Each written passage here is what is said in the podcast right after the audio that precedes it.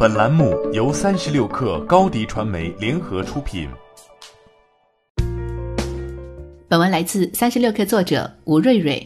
二月十七号，橡树资本的全资子公司完成工商注册，成为国内首家外资金融资产管理公司。该子公司法人为橡树资本亚太区业务发展副总裁孟媛媛。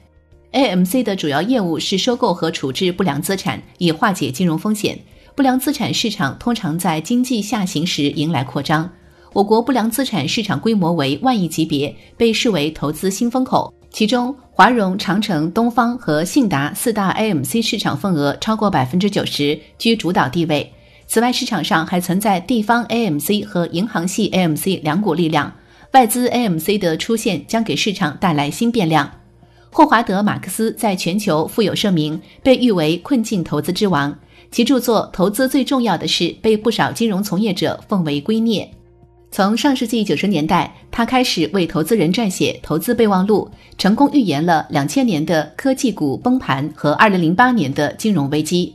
据北京日报报道，橡树资本亚太区业务发展联席主席。中国区总经理曹汉庭在与北京金融监管局局长霍学文的连线中表示，尽管中国经济短期正在经历来自新型冠状病毒疫情的冲击，但作为坚定的价值投资者，橡树资本更加关注长期基本面的成长方向。短期因素的扰动不会改变我们对于中国经济长期向好的看法。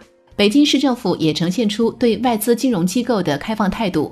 霍旭文表示。今年以来，北京市金融监管局持续跟踪对落户北京有意向的二十余家外资金融机构，相信未来会有更多全球顶级金融机构扎根北京。在一次演讲中，马克思阐述了他对周期的定义和对当下市场的判断。他表示，投资人能做的就是两类事情，一个是资产选择，一个是周期定位。当市场情况不好，投资者很不乐观，人们很恐惧，普遍亏损，过度害怕风险，不愿意投钱。这六种情况出现时，资产价值和风险都是低的，预期收益却非常高。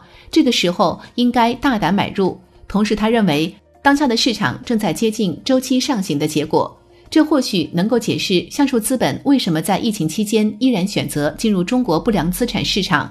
结合对中国市场的长期看好和当前经济下行、募资困难的现实情况，霍华德·马克思或许希望在中国再次展现他化腐朽为神奇的娴熟技巧。